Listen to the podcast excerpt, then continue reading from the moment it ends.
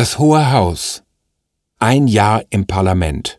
Donnerstag, 18. April, 9.01 Uhr. Die eigentliche Aufmerksamkeit an diesem Sitzungstag aber zieht das nächste Thema auf sich, die Frauenquote in Führungsgremien. Statt von der Leyen also tritt Christina Schröder ans Mikrofon.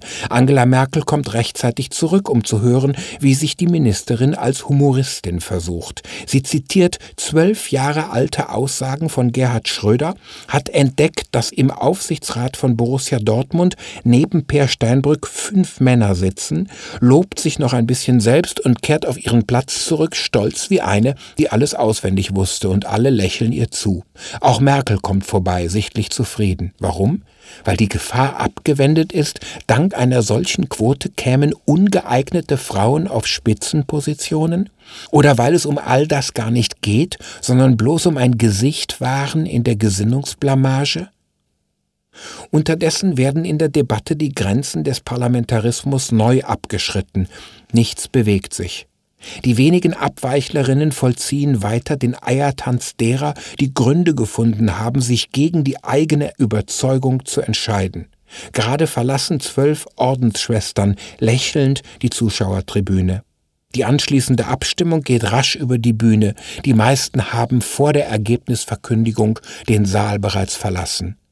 Es folgt aber noch die persönliche Protestnote im Namen von Frauen, die über die Fraktionen hinweg eine Berliner Erklärung formulierten. Für diese bleibt heute der historische Tag aus. Auch ist der Saal bei der Verlesung nur noch zu einem Drittel gefüllt. Dabei geht es hier einmal um das Übergreifende, echt Parlamentarische, und immerhin stehen vermutlich Millionen von Frauen hinter dieser Erklärung. Ihnen sind heute selbst Frauen aus den eigenen Reihen in den Rücken gefallen. Von der Leyen ist nicht zugegen, Merkel nicht, Schröder nicht. Es ist eine gute Erklärung. Das Ergebnis der Abstimmung besagt, aus der Regierungskoalition hat sich genau eine Person enthalten. Sonst bleibt alles beim Alten. Schaut man in die Zeitung, so war das heute eine leidenschaftliche, turbulente, heftige Auseinandersetzung um die Frauenquote. Saß man dabei, war es ein inszenierter, durchchoreografierter Schwank, aus dem sich einzelne Redebeiträge wie Fontänen erhoben. Andererseits was habe ich denn erwartet? Dass sich das Parlament mit jeder Sitzung wieder selbst begründet? Dass jemand nicht weiter weiß, zusammenbricht, weint? Dass es zu Entgleisungen kommt?